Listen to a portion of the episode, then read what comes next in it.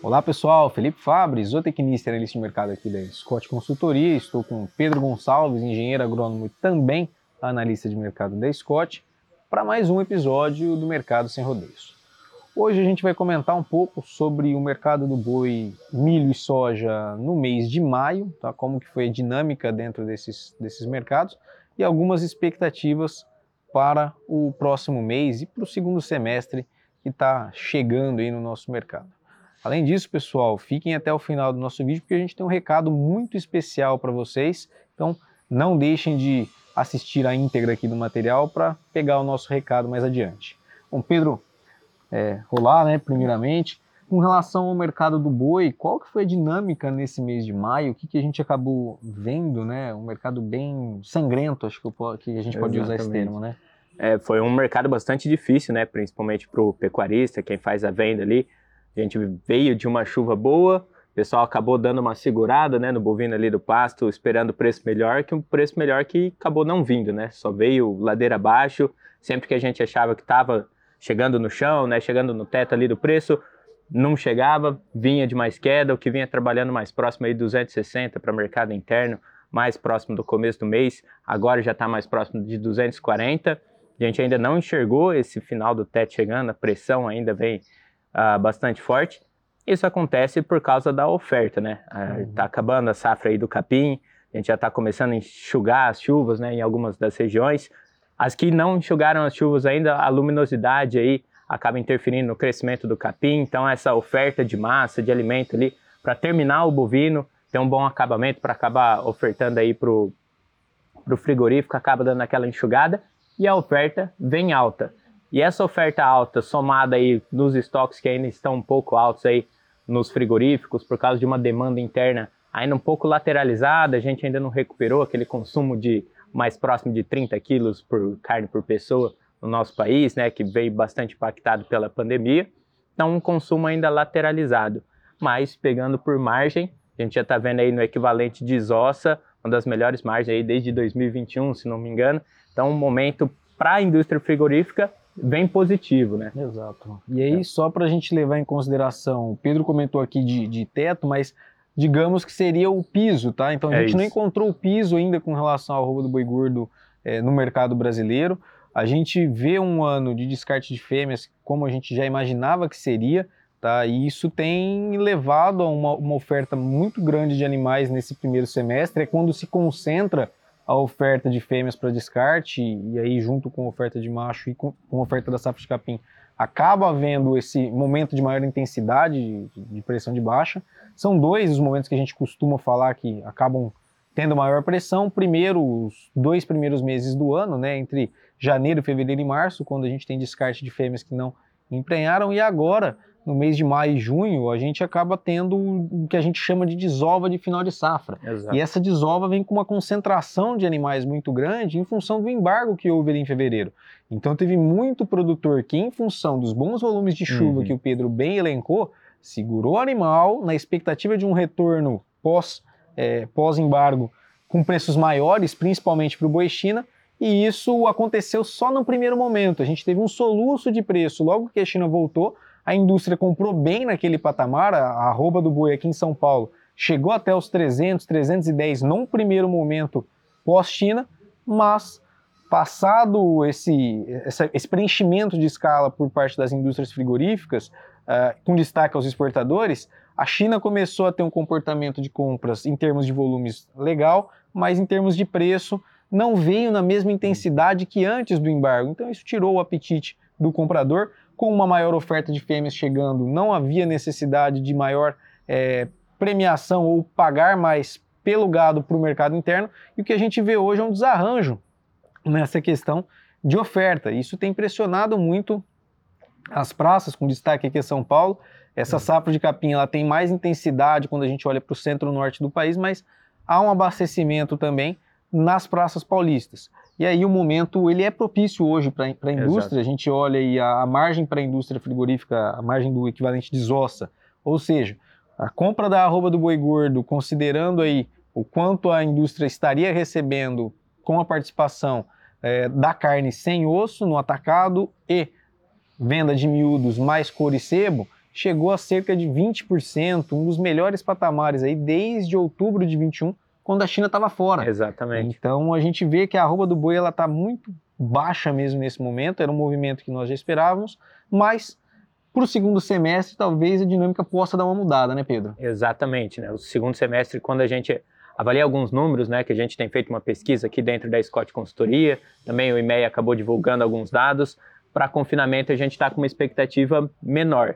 Se a gente está com uma expectativa menor e também terminando ali a safra do capim, o pessoal começa a não ter mais aquela super oferta né, que a gente está acostumado, começando a entrar um primeiro giro com uma expectativa um pouco menor de número de bovinos, então a tendência é que a matéria-prima ofertada seja menor. E quando você tem uma matéria-prima mais enxuta, você acaba tendo preços melhores, né? A busca acaba vindo melhor e também segundo semestre marcado por bons volumes de exportação à China. Não que ela não esteja comprando agora. A China vem muito bem, a nossa exportação está aí em relação a maio do ano passado, foi praticamente uh, superior, 20% acima, só que os preços 20% abaixo, mais ou menos aí. Isso demonstra, né, uma margem para exportação um pouco mais curta para quem é exportador, para a indústria que trabalha com exportação. Isso acaba afetando até o ágio do mercado interno, né? A gente vinha no começo lá 30 reais por arroba de ágio, umas coisas bastante grandes, e agora trabalhando com 5 reais em algumas regiões até sem ágio, né? Sem diferença, justamente por causa disso. O real vem se valorizando, né? Frente ao dólar, trabalhando aí um pouco abaixo dos, dos 5 reais o dólar a gente, ou na faixa mesmo dos cinco reais, isso acaba pressionando um pouco para a questão de margem. E já falando de segundo semestre, a gente está praticamente na boca aí do primeiro saída, né, do primeiro giro de confinamento. O Confina Brasil sai na semana que vem. E o que, que a gente tem para falar com relação aos insumos, Fábio? É, até um ponto interessante, tá? Todo mundo que está nos acompanhando, esse ano, em função da forte queda que nós vimos nos preços dos insumos, e destaco aqui o mês de maio principalmente para o milho, o uhum. milho caiu 13% referência a Campinas. Voltamos a ter referência de milho, de milho a, em algumas regiões a R$ reais por saca. Então o milho ele sofreu uma depreciação muito forte em função de uma oferta que está chegando gigantesca no mercado brasileiro e déficit de armazenagem. A gente já comentou isso aqui em outros momentos.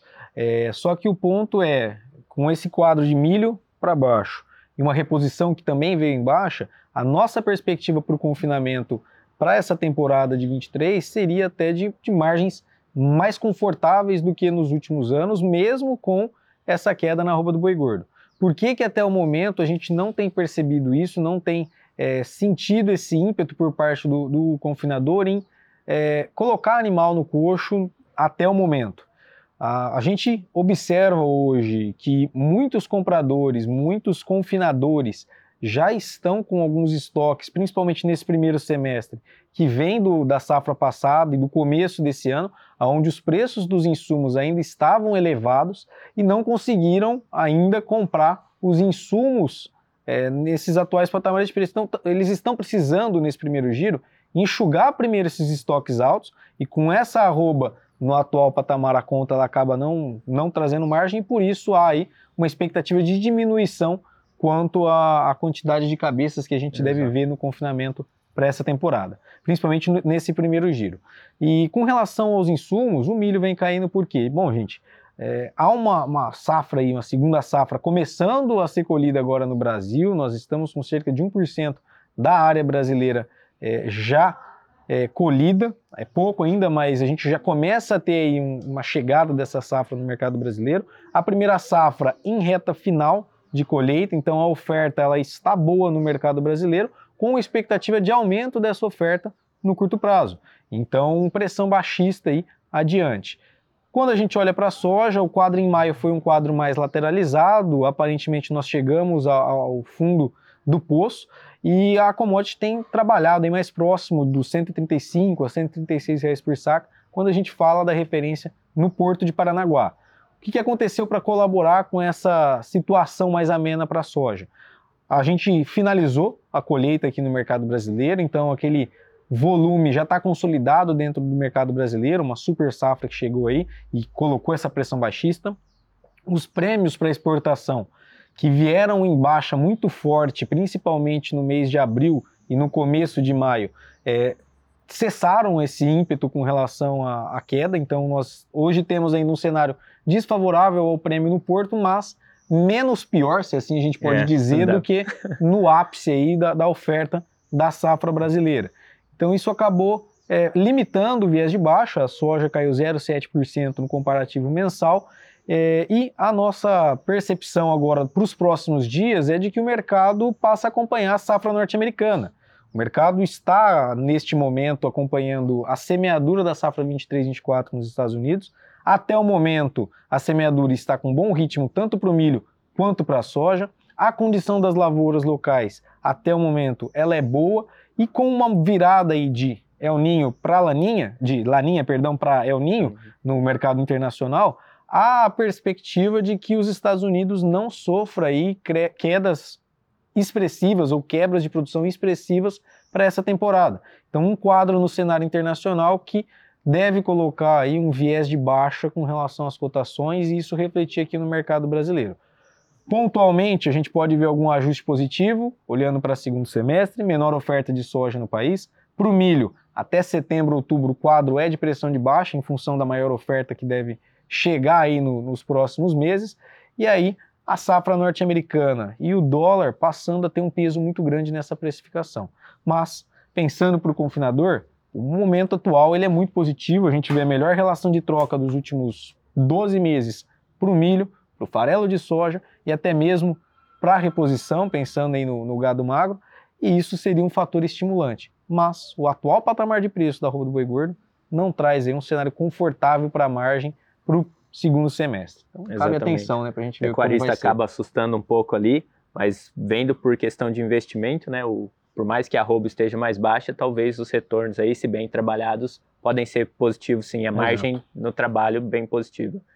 E só para a gente finalizar, né, fiquem aqui, a gente tem um recadinho rápido para passar para vocês, um recadinho bem especial do pessoal do Confina Brasil, que logo logo está partindo para mapear o mercado pecuário de confinamento ou o mercado pecuário intensivo aqui no, mercado, no Brasil dentro dos próximos meses. Então, aguardem aí, gente, o recadinho vem logo na sequência.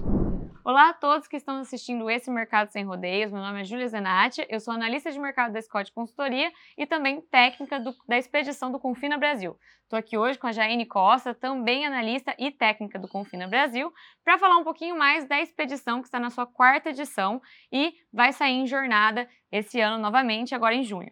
Bom, o Confina Brasil, uma expedição, uma pesquisa expedicionária da Scott Consultoria, em que nós mapeamos sistemas intensivos de produção de carne bovina, confinamentos e semi-confinamentos no Brasil todo. Rodamos de norte a sul e já visitamos mais de 400 propriedades no total. Esse ano, vamos novamente sair em rota, procurando entender um pouco mais das realidades de todos os confinamentos e semi-confinamentos brasileiros, para trazer mais informações sobre essa atividade para todos vocês aí de casa.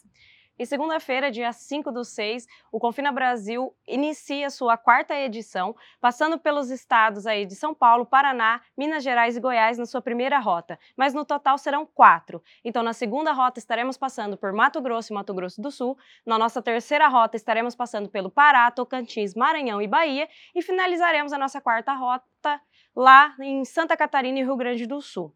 Perfeito. E para vocês não perderem nada de toda essa atividade, todas as rotas que a gente vai estar tá fazendo, sigam a gente nas redes sociais, arroba Confina Brasil e arroba Scott Consultoria. E também vocês podem estar tá acompanhando fotos, é, todo o diário de bordo e todos os relatos de por onde a gente vai estar tá passando no site do Confina Brasil, www.confinabrasil.com. A gente aguarda vocês lá e Confina Brasil é o fortalecimento da pecuária nacional. Obrigado por assistirem, contamos com vocês. Bom, pessoal, é isso. Até a próxima e sigam nos acompanhando em todas as nossas redes sociais para maiores informações. Pedro? Forte abraço a todos vocês, bons negócios e até a próxima.